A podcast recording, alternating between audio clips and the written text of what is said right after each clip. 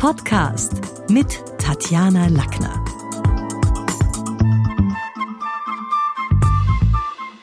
Dr. Bardia Monchi ist Arbeits- und Organisationspsychologe und Lektor an Universitäten. In seinem Institut für Vitalpsychologie steht die Entwicklung mentaler, sozialer und organisationstechnischer Skills im Fokus. Heute ist er mein Gast. Willkommen Bardia im Talk mit Tatjana. Hallo Tatjana.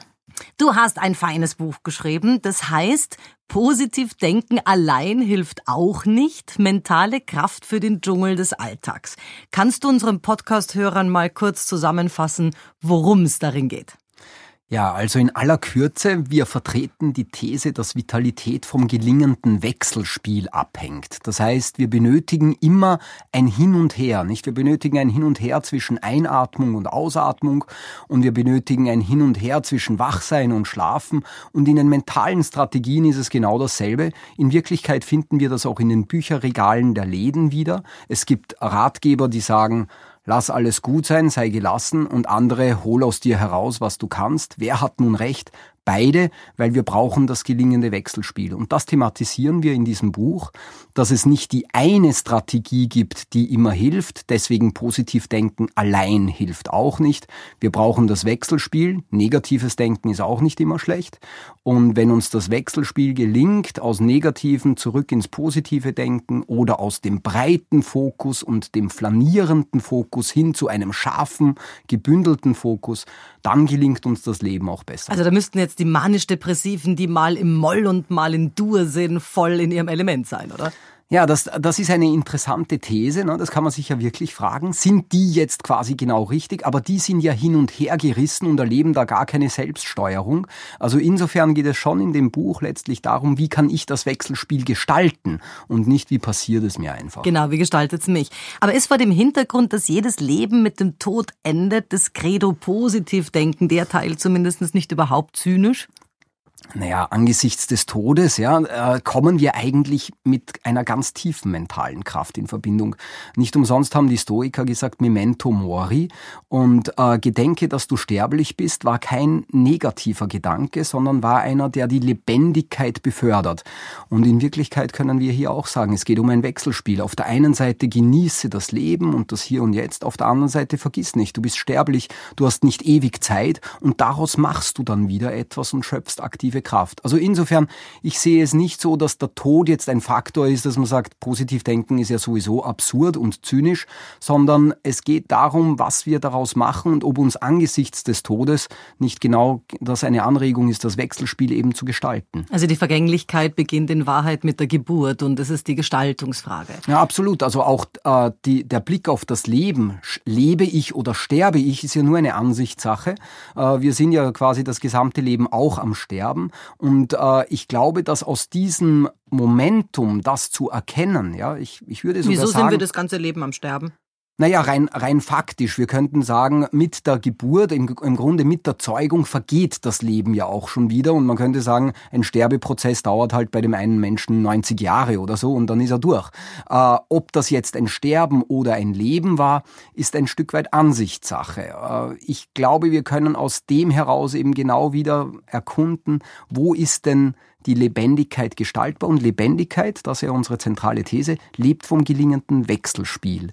Und äh, insofern würde ich meinen, dass es, dass dass dieses Memento Mori oder äh, die Sterblichkeit an sich kein negativer Gedanke ist. Also höre ich da auch ein bisschen aus deinen, aus deinen Worten raus, dass wenn wir jetzt, während wir leben, ja alleine Zellenerneuerung und da sterben mhm. ja viele Dinge ab, dass du schon auch jemand bist, der auf der anderen Seite dann beim Tod an die Wiedergeburt und das neue Leben glaubt?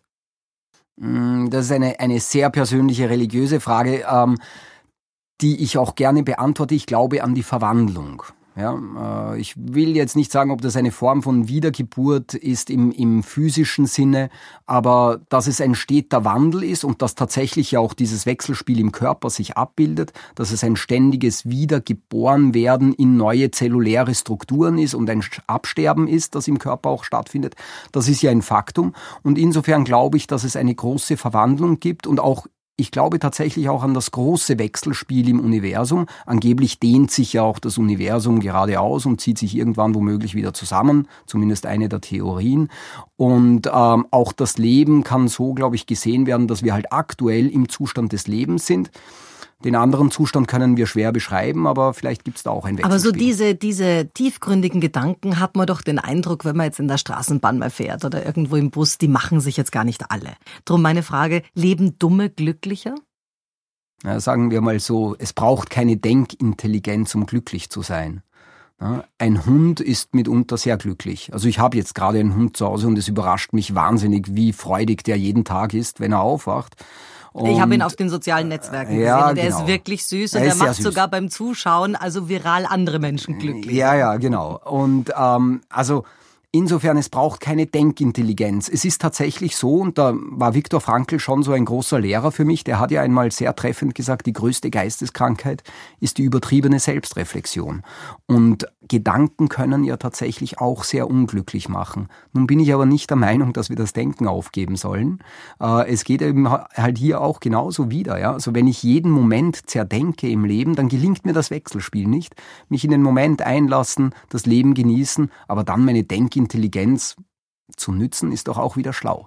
Sprache formt Wirklichkeit. Und jetzt die Frage, wie sehr beeinflussen unsere Worte, unser Denken, demnach natürlich auch unser Handeln? Wie oft musst du Menschen ihre Wörter, Waffen auch entwenden?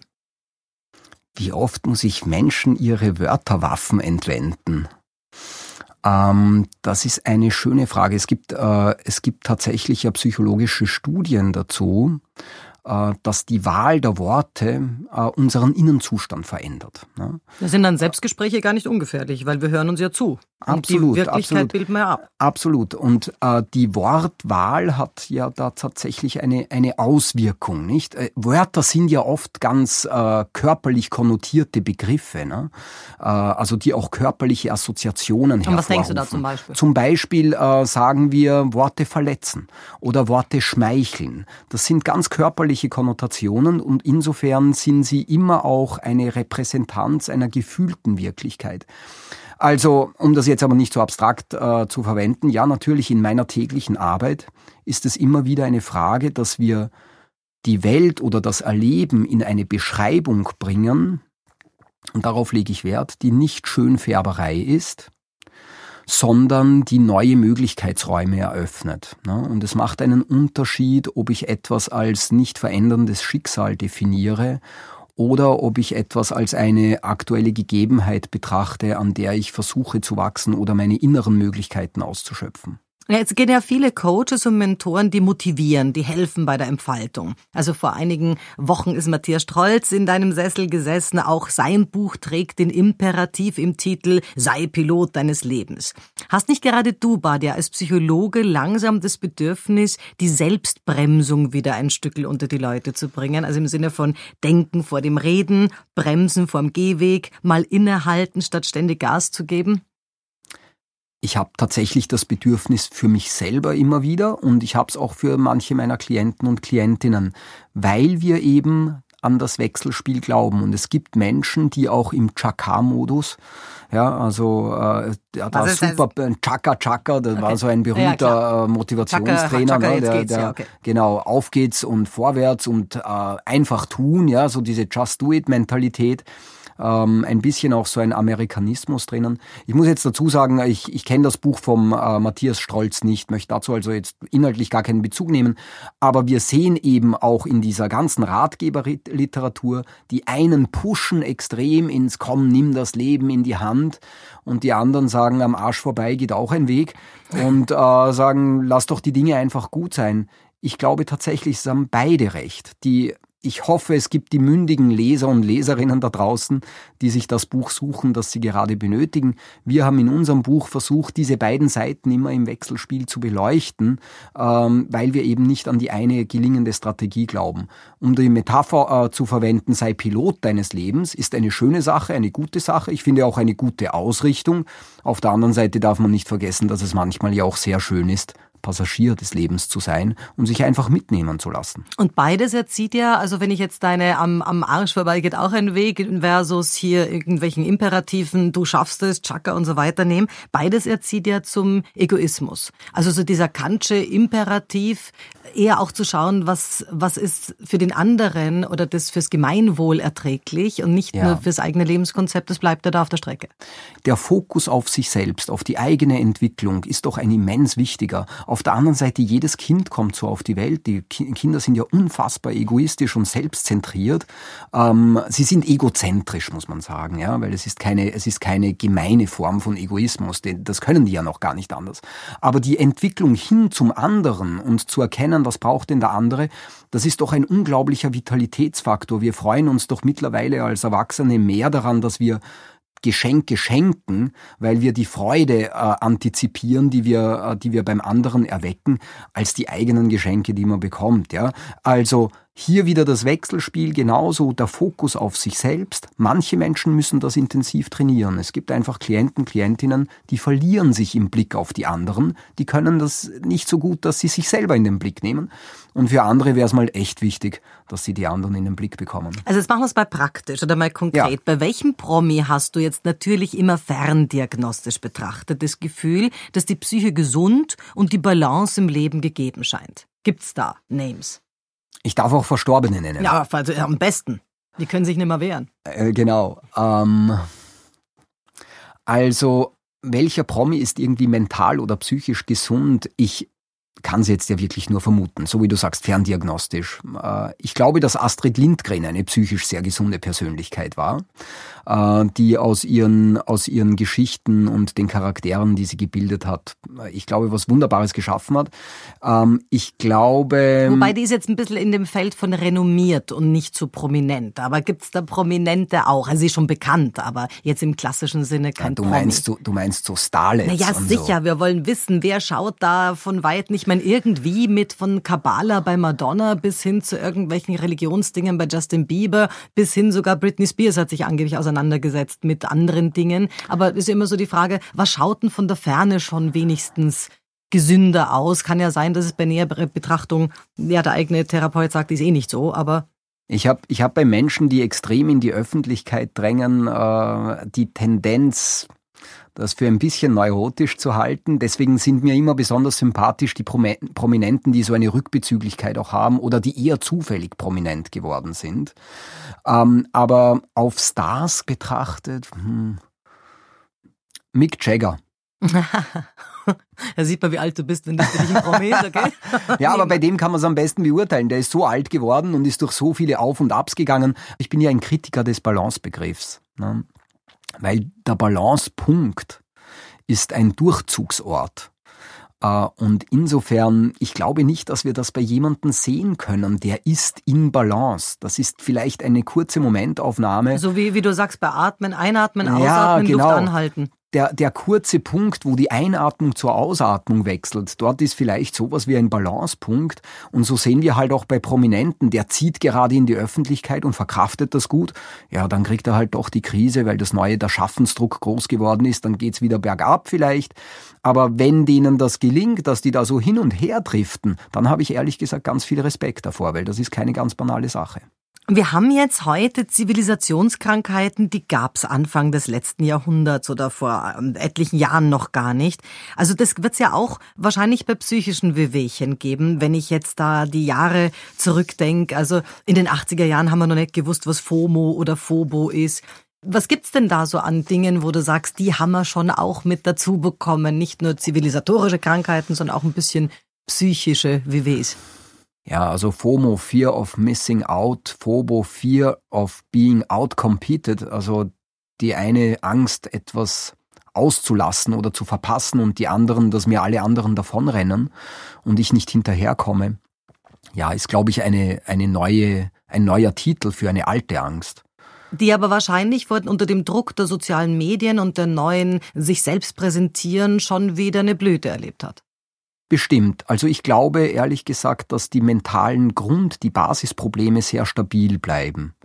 Ja, also wir alle haben eine Angst vor Bindungsverlust, wir haben alle eine Angst, aus Systemen rauszufallen. äh, verlassen zu werden. Das sind so Urängste, verletzt zu werden, körperlich und psychisch. Und die äh, Kultur oder das Zeitgeschehen gibt dem Ganzen eine neue Form. Ja? Und natürlich ist quasi nicht mithalten zu können, ja, ist ja im Grunde eine, eine evolutionäre Angst, oder? Also ich meine, das ist ja auch in jedem Lebewesen angelegt, im Überlebenskampf irgendwie mithalten zu können, äh, bekommt natürlich durch Instagram und Co.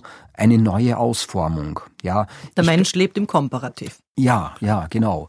Und ähm, das, was das, was wir vielleicht entdecken können im Zeitgeschehen, ist, dass wir Gesellschaften und Kulturen betrachten können. Aus meiner Sicht gibt es ja auch hier wieder diese, diese dieses Wechselspiel zwischen Individualismus und Kollektivismus. Also schließe ich mich mehr mit anderen Menschen zusammen, bringt mir das den entscheidenden Überlebensvorteil, okay. ja? Oder setze ich auf Selbstwachstum, optimiere dich selbst bis ans Limit deiner Grenzen? Und in diesem Wechselspiel entstehen unterschiedliche psychische Problemstellungen ja, beziehungsweise in Gesellschaften, wo das eine sehr akzentuiert ist und das andere vernachlässigt wird. Und in einer Gesellschaft, die sehr auf Selbstwachstum setzt, Individualisierung, das kann man bei uns übrigens ganz leicht erkennen, weil alle Kinder haben ganz sonderbare Namen. Ne? Alle Kinder bekommen ganz spezielle Namen. Die heißen dann auf einmal Joshua und äh, was weiß ich, Heike Mareike oder keine Ahnung, ja, die bekommen ganz spezielle Namen. In anderen Kulturen heißen Büblein und Mädchen alle irgendwie gleich. Ne? Das sind dann die kollektivistischen Kulturen. Und das war bei uns auch mal so. Äh, in Österreich hießen auch viele einfach Karl und Josef und Maria und Anna. Und dann beginnt die Individualisierung. Und es geht darum, das eigene Selbst so zu optimieren. Und da entstehen ganz eigene Ängste. Da entsteht dann logischerweise die Angst, abgehängt zu werden. In Kulturen, wo der Kollektivismus stark ist, wo die soziale Bindung so extrem ist, dort hat man äh, Ängste vor der mangelnden Freiheit, vor der mangelnden Selbstentfaltungsmöglichkeit. Aber wir beide haben da noch beides erlebt. Also im Sinne von aus der Schockstarre der Geschichte natürlich so die Überzeugung, also ich habe das sehr stark in den 80er Jahren getrichtert bekommen, ah, die Masse hat immer Unrecht und schau dir mal eher an, ob du da jetzt mit der Masse gehst und ob man da nicht irgendwie Fehler findet. Und heute ist es eine Generation, die natürlich an Crowdfunding und Schwarmintelligenz glaubt. Was hat sich da geändert? Wer hat da recht? Also das stimmt. Ich habe auch noch sehr stark erlebt und mitgespürt, sei ja kein Mitläufer. Äh, es gibt da gut acht. Die Masse will oft nichts Gutes. Ich glaube, dass aber heute die Menschen nicht an die Masse glauben. Es ist aber so Open Source und Schwarmintelligenz und, und, und, und das, was in Wikipedia ist, ist oder, oder auch in der Duden, in den Duden kommt nicht das, was am richtigsten ist, sondern was die meisten machen. Also wenn 100.000 Menschen einen Fehler machen, steht es im Duden. Da geht es nach Häufigkeit und nicht nach Richtigkeit. Das stimmt, das ist für einige spezifische Themenfelder, aber für die individuelle Lebensgestaltung richten sich die Menschen nicht nach Duden und auch nicht nach Wikipedia, ich glaube eher, dass die, dass die Single-Haushalte und äh, Wohnungen ohne Küchen und solche Dinge zunehmen, wo die Menschen sehr individuell nur für sich überleben müssen. Also ich, ich glaube, dass eher so eine Überspitz, dass wir gerade eine Überspitzung des Individualismus erleben, der auch zur Vereinzelung und zur Vereinsamung als Tendenz führt. Und äh, die, die Vereinsamung wird dann vielleicht kompensiert über soziale Medien, aber das fundamentale Bindungserleben geht uns dort verloren. Jetzt bist du ein Schmelztiegel, du verbindest so viele Ethnien. Also gibt's irgendwie Länder, Kulturen und Völker, wo du sagst, die sind psychisch gesünder als wir? Also was weiß ich, Stichwort World Happiness Report. Also das ist jetzt was, die sogenannten Entwicklungsgebiete, also jetzt mal so unter Anführungszeichen, wie das buddhistische Bhutan haben ein Bruttonationalglück anstatt des Bruttoinlandsproduktes. Ist es was, also das war dort so ein Hauptentwicklungsindikator, der auch gesetzlich gilt. Was hältst du von sowas? Wäre das auch gesund für uns? Also die erste Frage, sind, sind andere Kulturen oder Gesellschaften psychisch gesünder als wir? Ich glaube, in kleinen Regionen gibt's das. Ja. Es gibt diese schönen Studien über die Blue Zones, äh, Regionen oder Länder, wo mehrere oder sehr viele Menschen über 100 werden, dabei vital gesund, auch psychisch gesund sind und sich wohlfühlen. Wo ist das? Ähm, da gibt's zum Beispiel äh, die, die, die äh, Also über 100 wären sie in Japan, wären sie in Südfrankreich? In Okinawa, nicht? Okinawa, okay. in, in Kalifornien gibt's Loma Linda, so eine, eine Gesellschaft. Es gibt in, Sizil äh, in Sardinien äh, gibt es noch eine, eine Region, wo besonders viele über 100 werden. Ich glaube in Costa Rica auch und so. Also es gibt so Regionen, wo das irgendwie gut hinhaut. Und dort sehen wir eigentlich immer eines. Die Menschen bewegen sich dort, Natur gegeben viel, die machen nicht Sport, aber Bewegung ist Bestandteil äh, deren Lebens. Sie haben eine starke Naturverbindung. Naturleben ist dort äh, besonders gut gegeben. Und der wichtigste Faktor, die haben Sinn erleben und die haben sozial funktionierende Bindungen. Aber jetzt nicht unbedingt in Harvard, Princeton und so weiter. Also so dieses äh, offenbar nicht, nein. Bildungs- und verschulte, gelernte ich Wissen. jetzt, ich habe jetzt keine Studie im Kopf, aber ich bilde mir ein, dass gerade an den Elite-Universitäten die Suizidraten ja eher hoch sind. Schüler-Gerber-Syndrom, okay. Mhm. Ja. Ich bin der Meinung, dass wir dringend Experimente benötigen, äh, dem dem kapitalistischen Wachstumsstreben etwas Qualitatives entgegenzusetzen. Und insofern finde ich diese Ideen mit Bruttonationalglück und so jetzt mal nicht, nicht falsch. Ob sie tatsächlich eine Wirkung haben und sich in der Gesellschaft dann auch, ob sich dadurch etwas verändert, das müsste man eben ausprobieren. Aber ich bin sehr für diese Experimente und ich bin auch dafür, dem reinen Zahlen und quantitativen Streben etwas entgegenzusetzen.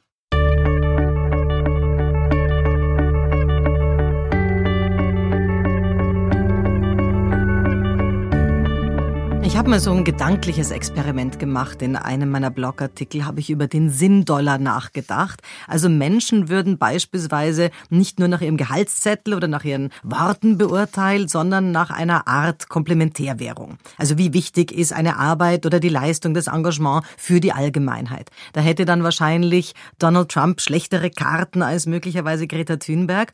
Im wirklichen Leben hat er jedoch ganz bestimmt das vollere Konto und vor allen Dingen das mächtigere Mandat. Also jetzt die Frage, würde sein Sinndollar bei all der Nachhaltigkeitsdiskussion, die es gibt, helfen und uns insgesamt glücklicher machen? Ja, also auch ich, hier finde ich wieder die Idee, dem klassischen Geld ja, etwas entgegenzusetzen, das finde ich charmant und gut, weil es könnte ja auch hier wieder ein Wechselspiel initiieren, dass wir ein bisschen beidäugiger sehen. Ne? Ähm, Weil Pflegeberufe sind sicher gut für die Allgemeinheit und sicherlich am schlechtesten bezahlt. Also es wäre doch irgendwie was, wo man sagt, okay, Absolut. dann wird man dem was ein anderes Konto führen, wenn das schon in der, in der wirklichen Welt nicht, nicht honoriert ja, wird. Ja, wir könnten dann sagen, es gibt Sinn-Dollar-Milliardäre. Mhm. Und äh, das wäre doch wirklich eine, ja, ich finde es eine schöne Idee, weil es was, was ist denn Geld? Geld hat ja angeblich einen Wert und Werte sollten ja zusammenhängen mit Werten. Und den einzigen Wert, den wir heute im Geld oft entdecken, dass es auf Ausbeutung, auf Egomanie beruht. Oder auf eben Geldgeltung. Ja, und Geldgeltung, genau. Und dass es noch andere Werte gibt, nämlich eben für das Gemeinwohl oder so. Wenn wir das irgendwie veranschaulichen und auch spürbar machen könnten, fände ich das einen guten Schwung. Was ist denn da jetzt von wegen Vordenker versus Nachdenker? Jetzt hast du gesagt vorhin, wir sollen schon irgendwie reflektieren, aber auch nicht zu schauen, nicht schauen verlernen. Was ist da deine Empfehlung? Denkt man besser positiv nach oder besser positiv vor? Ja, ich würde diese das positiv nach oder vordenken, äh, ich würde es ersetzen durch konstruktiv vor und nachdenken. Das brauchen wir in jedem Fall. Äh, und konstruktives Denken entsteht immer dann, wenn wir dem Negativen ins Auge blicken und daraus versuchen, Lösungen zur Überwindung des, äh, des Negativen zu schmieden. Und insofern finde ich im Vordenken es wahnsinnig wichtig, dass wir uns Gedanken machen, was könnte schiefgehen, darin aber nicht stecken bleiben, sondern einen Plan zu schmieden, wie man damit umgeht. Nebenbei gesagt ist das auch nachgewiesenermaßen die einzige Mentalstrategie, die eine echte Wirkung hat. Es gibt ja experimentelle Studien dazu, dass wenn Menschen sich vorstellen, dass alles super läuft, das, was wir im Tagträumen manchmal machen, ne, dass das gar keine Wirkung hat. Die Leistung verbessert sich überhaupt nicht. Die Leistung verbessert sich nur dann, wenn die sich vorstellen, was könnte schiefgehen und wie gehe ich dann damit um? Weil dann entsteht etwas, das die ihr Absichtsgedächtnis laden mit einem Plan, den sie abrufen können, wenn sie ihn brauchen. Und insofern äh, ist im, gerade im Vordenken dieses Hineindenken, was könnte schiefgehen, dort aber nicht stecken bleiben und die, die, den positiven Lösungsweg mit zu visualisieren, wenn man so möchte, oder mit zu imaginieren, ist dort ganz wesentlich. Ah, das sind Mühlen auf, weil wirklich, das ist, das ist was auf meine Mühlen, weil genau das, das ist letztlich das, was ich den, den, den Kunden auch sage. Man muss sich überlegen, was das Schlimmste bei einer Rede, was passieren genau. kann. Es ist keine Worst-Case-Programmierung, sondern Absolut. ich bin dann einfach gerüstet auf ja. und kann agieren. Genau. Und äh, wir wissen, also ich habe ja das Buch ist ja auch geschrieben mit dem Matthias Berthold, der da seine Beiträge geliefert hat, der immerhin einer der erfolgreichsten äh, Skinationaltrainer der Welt war und ist. Die gehen in ihren Visualisierungen ganz intensiv durch, wo ist die schwierige Stelle, was könnte dort passieren und wie gehe ich dann damit um. Das ist der entscheidende Schwung, den wir, äh, den wir eben gesehen haben, auch im Mentaltraining, in diesem Spitzensegment, dass die nicht mehr in diesem, das ist das Optimalbild, weil der, der Sportler ist am Ende auch nur ein Mensch oder die Sportlerin. Und denen passiert dann Folgendes, genauso wie uns. Man hat das Idealszenario im Kopf. Es hat sich wunderbar angefühlt in der Imagination. Man macht macht den ersten Schwung, das Idealszenario zerbricht und es entsteht innere Verzweiflung, dass man jetzt keine Idee hat, wie man damit umgeht. Und aus dem führen wir auch im Spitzensegment, genauso wie du mit deinen Schülern und Schülerinnen, ähm, wir führen die Menschen heraus, indem wir sagen, gehen wir es durch. Was könnte passieren? Und wenn das passiert, was machst du dann? Habe ich einen Plan B. Ja. Genau. Mhm. Ja, cool. Soziologen sagen, dass jeder Einzelne von uns heute besser lebt als beispielsweise ja zu Zeiten von Ludwig XIV. Warum wirkt man dann insgesamt nicht hundertmal so glücklich? Ja, das hat die Glücksforschung ganz klar äh, gezeigt. Der Vergleich macht uns unglücklich. Und solange Ludwig XIV. der Einzige ist, der so reich ist und alle anderen ärmer, ist er glücklich. Es gibt dieses berühmte Experiment, oder? Da haben sie Studenten, ich glaube eh von so einer Elite-Universität, haben sie befragt, würdest du dir aussuchen bei gleicher Kaufkraft, du verdienst, ich weiß jetzt die Summen nicht ganz genau, aber du verdienst 3000 Euro und alle anderen in deinem Ort verdienen 3500 Euro. Oder du verdienst 2000 Euro und alle anderen in deinem Ort verdienen 1800 Euro. Und die meisten wählen die zweite Variante, rational betrachtet völlig absurd, aber der Vergleich macht uns unglücklich. Das ist nebenbei gesagt auch der schwierige Effekt der sozialen Medien. Es macht uns tendenziell unglücklich, wenn wir das gute Selbstmarketing der Menschen betrachten, uns in Vergleich setzen und bemerken, hui, da ist schon wieder jemand auf Reise, da geht schon wieder jemand. Badia, mich macht's tot unglücklich, wenn ich dich im Sommer auf Facebook einen Monat und oft länger nicht sehe. Es macht mich ganz unrund, stimmt. Ja, da, da hast du auch recht damit. und, dann, und dann verkaufst du das ja auch. 90 Days, Detox und ich bin nicht da. Also das ist natürlich so eine, also es geht wirklich um den Vergleich immer. Der Vergleich macht uns unglücklich, insofern ist das auch ein wichtiger Schwung. Ich meine, diese Neidreflexe, die wir haben, deswegen, wir können, äh, wir finden kein absolutes Maß an Glück, wo wir sagen, jetzt haben die Menschen alle ein Haus, jetzt haben die alle ein Pool, jetzt sind aber wirklich alle glücklich. Am Ende setzen sie es immer in Relation und deswegen. Und es hört auch nie auf. Also ist ja, das nicht nur was, was in der Pubertät sehr stark ist, wo eben Kinder sich äh, mehr messen und, und vergleichen, sondern geht es wirklich rauf bis ins 80., 90. Lebensjahr? Also ich, ich möchte behaupten, es gibt viele Menschen, die nie aus der Pubertät rauskommen. Männern wird das besonders oft nachgesagt, aber wie auch immer. Ähm, ich glaube tatsächlich, dass es ein ganz wichtiger Reifungsprozess ist. Wir haben als Kind eine völlige soziale Unabhängigkeit. Als Kind machen wir, was wir wollen, kann man leicht daran sehen. Die gehen geschminkt und wild in den Supermarkt, ihnen ist es schnurzegal, wie andere sie betrachten. Dann findet die große Angleichungsbewegung statt. In der Pubertät, wir wollen so sein wie die anderen, wir wollen sehr ähnlich wie unsere Peer Group sein und das Herauslösen in eine neue Form von Unabhängigkeit, dass ich sage, ich suche mir das Glück, das mir gemäß ist. Und da ist es mir dann nicht mehr so wichtig, ob der Nachbar das dicke Auto hat oder nicht, weil für mein Glück ist was anderes entscheidend. Das ist ein Reifungsprozess und ich glaube, dort kann man auch an ein Ende dieser endlosen Glückssuche kommen, wo man sagt, jetzt ist gut und ich bin froh mit dem, was ich habe und gestalte mein Leben so gut wie möglich. Und, und irgendwie dann so um die 50 ist man aus diesem permanent täglichen Wettbewerb, Wettkampf besser, reicher und so weiter auch raus und kann es auch wieder gelassener, man kommt an, sagen ja viele. Wenn man sich diese Lebensphasen jetzt anschaut, was sind dann so die psychisch-neuralgischen Punkte? Du sagst die Pubertät mhm. auf der einen Seite, was ja, noch? Also die, die frühkindlichen Phasen sind halt mhm. besonders neuralgisch. Also wenn, da hat ein Kind jetzt keinen eigenen Gestaltungsraum, weil es noch so sehr Reflexwesen ist und sozial so immens abhängig ist. Aber natürlich alles, was an Vernachlässigung in dieser Zeit passiert, ist eine, eine, äh, eine potenzielle Katastrophe. Vernachlässigung heißt aber auch Overload. Heißt auch Prinzengeneration. Ja, vernachlässig, es gibt eine neue Form der Vernachlässigung, wo ich mich um die, die Grenzsetzung beim Kind nicht kümmere und es quasi mit Materie zuschütte. Ein Kind braucht im Grunde sehr, ja, sehr fundamentale Dinge. Es braucht in erster Linie Bindungserleben und jemanden, der da ist und das Kind oft genug aus der Unruhe wieder hinausführt. Die Unruhe kann positiv und negativ sein, aber das mit dem Kind hinausführend, also das Kind hinausführend zu begleiten, das ist die zentrale Erfahrung, die wir für die Selbststeuerung brauchen. Und insofern ist das schon ein sehr neuralgischer Punkt. Dann kommt ja eine recht stabile Phase und äh, mit Einsätzen der Pubertät wird es noch einmal neuralgisch, weil einfach das Gehirn im massiven Umbau ist.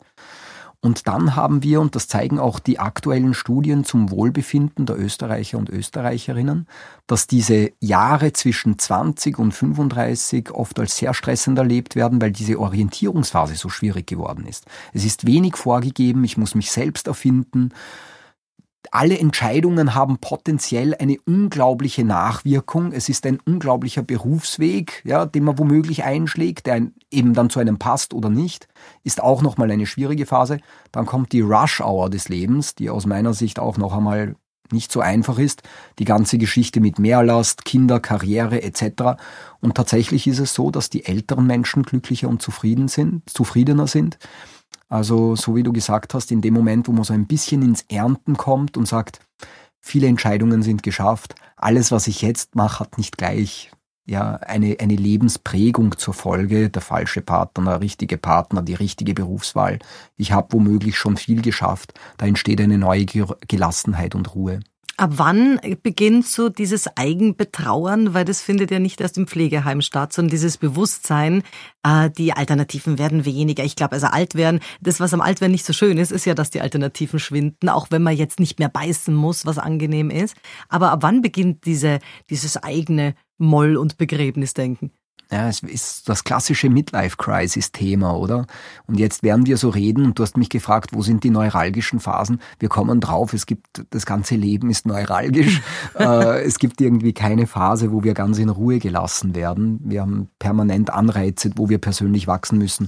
Und ja, das ist schon ein Punkt zu dem, also, weil du auch vorhin gefragt hast, positiv nachdenken die, in der gesunden Psyche neigen wir dazu, die Vergangenheit positiv zu verklären und ich glaube, das ist ein ganz wichtiger Schutzfaktor, dass man sagt, das, was man erlebt hat und wie man es gemacht hat, war doch irgendwie gut. Die Vergangenheit war schön und das gibt einem dann eine gewisse Grundruhe. Du, also ich finde meine Kindheit zurückgedacht viel schlimmer, als meine Mutter sie findet. Die sieht es verklärt, wie toll sie da als mhm. Mom war. Habe ich jetzt da die fragwürdigere Psyche und sie ist jetzt, sie ist jetzt bei Trost. Das ist ja gar nicht das, was ich also, dachte. Also fürs Mutterglück ist es sicher wichtig, die Kindheit der eigenen Kinder zu verklären. Ja, das ist sicher notwendig. Ich muss durch, ich muss es erleben. Äh, als, äh, als freiheitsliebender Mensch und als so jemanden schätze ich dich ein. Ich glaube, ist die, die Konstruktion der Geschichte einer eigenen Befreiung etwas ganz Zentrales und ich kann da mit dir voll resonieren.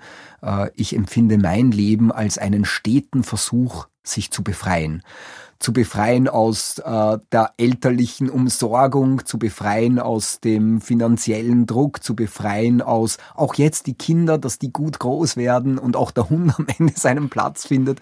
Und in die Freiheit zu kommen, ist für mich ein ganz entscheidender Motor. Und insofern glaube ich, dass diese Konstruktion, ich habe mich befreit, früher war es nicht leicht, da eigentlich ein nährender Punkt ist. Krise ist täglich, heißt an einer Stelle in deinem Buch. Kannst du uns mal konkrete Übungen nennen, die jeder Podcast-Hörer zu Hause ausprobieren kann, um so ein bisschen Klarheit in sein Leben zu bringen? Also für Klarheit im Leben ähm, möchte ich ein Zitat von Niels Bohr anführen. Der hat mal gesagt, das Gegenteil von Klarheit ist Genauigkeit. Und das finde ich eine ganz, ganz wunderbare Aussage. Und wenn man es durchdenkt, dann kann man ihm recht geben, weil wenn ich mir ein Elektronenmikroskop aufsetze, dann sehe ich unglaublich genau in die Welt, finde aber aus dem Raum nicht mehr hinaus. Und wir wissen auch aus der Stressforschung, dass alles, was uns stresst, unseren Fokus detaillierter werden lässt. Also wir werden immer zwänglerischer und immer genauer. Tunnelblick. Und genau, Tunnelblick. Und insofern wäre die zentrale Übung, also die zentrale mentale Übung, die Distanzgewinnung. Und das kann man so machen, indem man sich vorstellt, dass man den Überblick äh, gewinnt. Flugzeugachse. Also, genau, Flugzeugachse oder Adlerblick oder man beginnt so eine Imagination, sich einfach mal in Ruhe hinzusetzen und versucht sich innerlich mal zu distanzieren, als ob man nach hoch oben fliegen würde und von oben herab einmal alles betrachtet, was ist. Und wir kennen das ja auch im, im physischen Bereich, wenn wir fliegen. Manchmal hat das so was angenehm Relativierendes. Ne? Man fliegt und sieht die Häuser wie, wie kleine Spielzeuge. Und es gibt einem eine gewisse Ruhe, die Dinge aus dem Überblick zu sehen. Insofern, die Übung wäre, immer wieder in den Überblicksmodus zu kommen. Das kann man körperlich auch unterstützen, indem man ganz simpel mal die Augen schließt und sich überlegt, wie müsste ich meinen Kopf halten, um Überblick zu haben? Und dann lasse ich den Körper diesen Punkt finden, wo habe ich Überblick? Und ähm, das kann schon quasi über einen, über einen physiologischen Zugang helfen, diesen äh, Punkt auch zu erreichen. Hilft äh, für irgendwas psychologisch die Froschperspektive auch, also quasi der Unterblick? Ja, ja unbedingt. Ähm, das ist wieder so eine schöne Erkenntnis. Es gibt kein Selbstwachstum ohne Schmerzen. Ich möchte das erklären, das kann man entwicklungspsychologisch herleiten. Äh, es gibt zwei Arten von Selbstwachstum. Die eine geht über positive Emotionen. Wenn mir etwas gelingt im Leben, dann wende ich ein Handlungsschema an und ich merke, ich wirke. Zum Beispiel, ein Kind hat einen angeborenen Reflex, alles was es in die Faust bekommt, führt es zum Mund. Wenn es ein Stück Banane nimmt und es führt dieses Handlungsschema aus, dann wird es belohnt, es wird süß und angenehm im Mund. Es macht dasselbe beim Birnenstück und beim Apfelstück und so weiter. Immer wird es bestärkt in dem, was es tut. Das Kind muss sich nicht verändern, weil es bestärkt wird, das, was ich mache, gelingt. Jetzt irgendwann erwischt das Kind eine Walnuss. Und auf einmal tut das zwischen dem im Zahnfleisch ziemlich weh. Es probiert das Ganze noch zwei, dreimal, aber der Schmerz ist der Hinweis, ich brauche ein neues Schema, ich brauche ein neues Denkschema, ich brauche ein neues Handlungsschema. Und nur über diesen Impuls entsteht eigentlich fundamentaler Selbstwachstum, indem ich erkenne, ich muss meine Handlungsmöglichkeiten erweitern. Und insofern ist die Froschperspektive, wo ich eintauche in den Schmerz und mich womöglich für eine Zeit sogar darin verliere, das ist der entscheidende Destabilisationsfaktor, wo ich durchgerüttelt werde, und das ist jenseits von angenehm, aber ich muss durch für mein Wachstum. Die Krise ist der Anfang der Resilienz. Und die Krise ist auch ein ganz zentraler Teil unseres, äh, unseres Wachsens. Das heißt, dass den Ignoranzlern, die dann irgendwie bei der Walnuss, bei dem Walnussbeispiel feststellen, na gut, dann lerne ich das halt nimmer, ist mir ja wurscht, ja. denen fehlt eigentlich die Fähigkeit, aus diesem Erlebnis jetzt einen gestalterischen, positiven Moment zu machen, um wieder einen Skill mehr in ihrem Rucksack des Lebens zu haben. Da gibt's, da würde ich sagen, gibt es zwei Varianten. Die einen bleiben in ihrer Gelassenheit und sagen, interessiert mich nicht, brauche ich nicht. Das sind dann potenziell so Titanic-Kapitäne oder Kapitäninnen, die ignorieren einfach die, das Risiko oder den Vogelstrauß. Genau, ja, äh, und tun so, als ob alles in Ordnung wäre die haben oft mal auch in ihrer Biografie wahnsinnig oft recht bekommen mit dieser Strategie und deswegen ist das da gar nicht so einfach. Aber nur weil wir es verwechseln. Also ist es nicht so, dass wir Phlegmatikern unterstellen, dass sie souverän sind. Also auch als Führungskräfte ist ja das, finde ich, eine der größten Gefahren. Weil natürlich hören wir als Führungskräfte gerne Menschen zu, die Dinge runterkochen und irgendwie sagen, ah, das mhm. ist schon nicht so schlimm, du, da haben wir schon Schlimmeres bestanden. Aber in Wahrheit ist es möglicherweise ein Phlegmatiker, der aber nicht die Grütze hat, zu überblicken, wohin könnte, in welche Katastrophe könnte das führen? Da, das ist der Punkt. Es gibt die einen, die sich so gut selbst beruhigen, dass sie die Konfrontation gar nicht wahrnehmen. Ja, der bemerkt es nicht. Das wäre die eine Variante. Und die anderen haben so eine hohe Unsicherheit, in die Konfrontation zu gehen, weil sie wissen, ich kann mich da gar nicht wieder herausregulieren. Ich schaffe die Unruhe nicht zu bewältigen und die rennen davon. Der drückt sich. Der ja. drückt sich davor, genau. Und ich würde die unterscheiden, weil der eine bemerkt es gar nicht und der andere vermeidet. Und beides führt dazu, dass sie nicht wachsen können. Es ist nicht möglich. Ja. Also jetzt macht ja jeder irgendwie was anderes, um einen Perspektivenwechsel zu erzeugen. Also ich zum Beispiel in meinem Leben sind Fotos Nahrung für die Seele. Steckt dahinter auch so ein bisschen, weil ich glaube, damit bin ich ja aktuell nicht allein, das Geheimnis von diesem Höhenflug, Instagram, Flickr, Pinterest, was es da alles gibt. Also warum sind wir gerade so eine visualisierte? Also ich, ich bin schon auf Fotos und habe meine eigenen Stocks mhm. gehabt. Da gab es noch gar kein, noch gar, gar kein Instagram. Aber trotzdem bin ich ja damit nicht allein. Ja, ich glaube, das Sprichwort ein, ein Bild sagt mehr als tausend Worte ist da treffend, weil ein Bild trifft in unsere limbischen Strukturen, das ist sofort affektanregend. Ne? Also da entstehen sofort Gefühle und ein Bild löst Assoziationen aus und wir sind am Ende des Tages, wir sind wahnsinnige Gefühlswesen und deswegen ja auch, das ist der Nachteil daran, in so einer Art postfaktischen Zeitalter angelangt, wo wir sehr leicht emotional verführt werden. Ich glaube, das ist die Kraft von Bildern. Die können wirklich gut Emotionen wecken und auch in der Sprache, wenn die Sprache bildhaft wird, dann weckt auch die Sprache Emotionen. Und ich, insofern glaube ich absolut, das ist die Wirkmacht dieser ganzen Medien. Und Menschen haben auch lieber Bücher, wo Bilder drinnen sind. Und das Bilderbuch ist wahrscheinlich heute noch das meistgelesene Buch in Österreich. Und diese Phänomene haben wir, weil es unmittelbar unsere Affekte ansteuert. Beim Fotografieren finde ich sehr interessant. Ich halte einen Fotoapparat für eine Achtsamkeitsmaschine, weil sie lässt einen innehalten und einen schönen Moment in einem Rahmen, sehr bewusst wahrnehmen. Und ich glaube, das ist das Schöne am Fotografieren. Den meisten geht es ja so, dass sie die meisten ihrer Fotos gar nie wieder nachher ja, und ich glaube, der Perspektivenwechsel, von dem ja. du gesprochen hast, dieses mhm. Zoomen, Hinzoomen, Makro genau. und aber auf der anderen Seite wegzoomen, mal was aus den, also einem ganz anderen Winkel auch zu sehen. Ich glaube, das ist so ein absolut, bisschen das Bedürfnis. Ja, absolut. Das ist sicher bei dir, weil du dich mit Fotografie beschäftigst und, und da in dieses Eintauchen in Details und dann wieder das Ganze sehen, da ist das sicher ein wesentlicher Faktor. Und äh, ja, als Achtsamkeitsmaschine finde ich den Fotoapparat eigentlich auch ganz wunderbar. Sprache war das Thema. Du bist selber gerne in die Schule des Sprechens, also immer wieder mal gekommen. Inwieweit hilft gute Sprache positiv dieser Selbstwirksamkeit? Jetzt nicht nur im Sinne von, wir haben vorhin gesagt, also Sprache formt Wirklichkeit und daraus entsteht was, aber wie wichtig ist die Sprache per se? Weil es gab ja letztlich unsere Sprache noch nicht, aber da gab schon Menschen. Und trotzdem hatten die eine Ausrichtung, wie wichtig ist Sprache, sprechendes Bewusstsein, sich ausdrücken zu können. Ja, ich glaube, es ist unglaublich wichtig. Ich meine, wir sind ja auch in den Stadien, wo wir noch nicht sprechen können, äh, sehr wohl in Phasen des Lebens, wo wir uns ausdrücken. Und ja, wir erwerben halt die Fähigkeit, uns immer besser, mehr oder weniger besser auszudrücken. Und ich finde den ganzen Prozess, etwas Gefühltes in einen Gedanken zu bringen und einen Gedanken ins Wort zu bringen, das sind ja ganz eigene Übersetzungsvorgänge, und die sind mal grundsätzlich wichtig und sind immer Ausdruck der Persönlichkeitsentwicklung.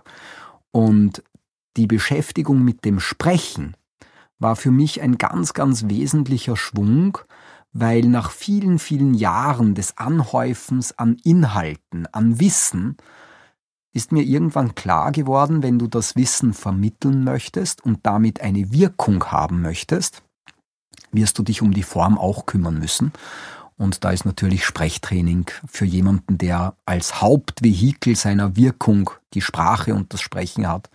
Ich, ich glaube, es ist notwendig. Und also Sprache und Identität hat schon viel gemeinsam. Sprache und Identität hat unglaublich viel gemeinsam. Ich meine, wenn ich an meine Arbeit als Psychologe denke, wie oft reagiere ich nur auf den sprachlichen Ausdruck, auf den Ton, der mitschwingt, auf die gebrochene Stimme, die vielleicht gerade einsetzt. Das sind so wichtige Informationen über das, was im Innenleben stattfindet.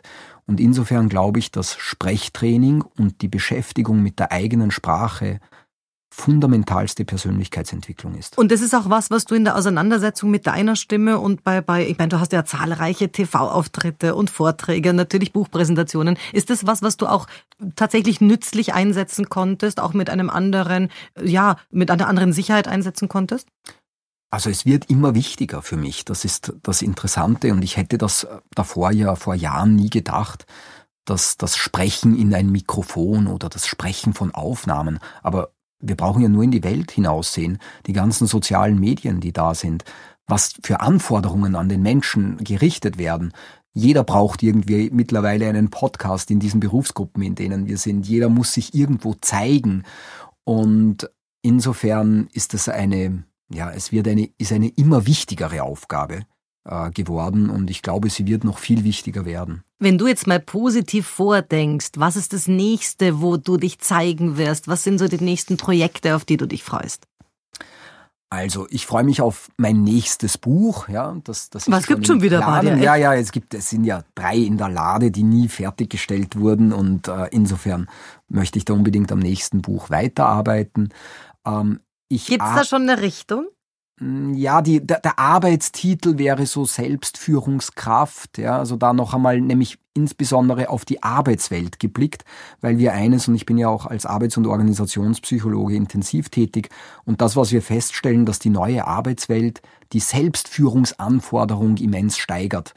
Die Menschen müssen ganz simpel einmal gesprochen viel mehr eigene Entscheidungen treffen. Wann arbeite ich, von wo arbeite ich, wann höre ich auf, wie höre ich auf? Gelingt mir das?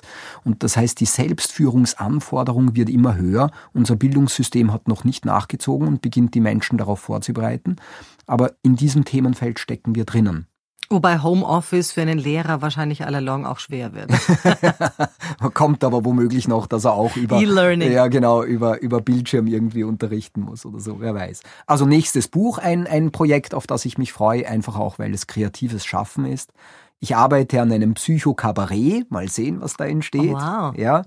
Ähm, und dann gerade ganz wichtig und wo ich auch heute nach unserem Interview unterwegs bin, wir sind in Investorengesprächen. Wir haben ja eine App entwickelt. Insofern war für mich Sprechen und Sprechtraining wahnsinnig wichtig, weil wir dort so hypnotische Übungen, Entspannungsübungen, verschiedene mentale Trainingsübungen gesprochen haben.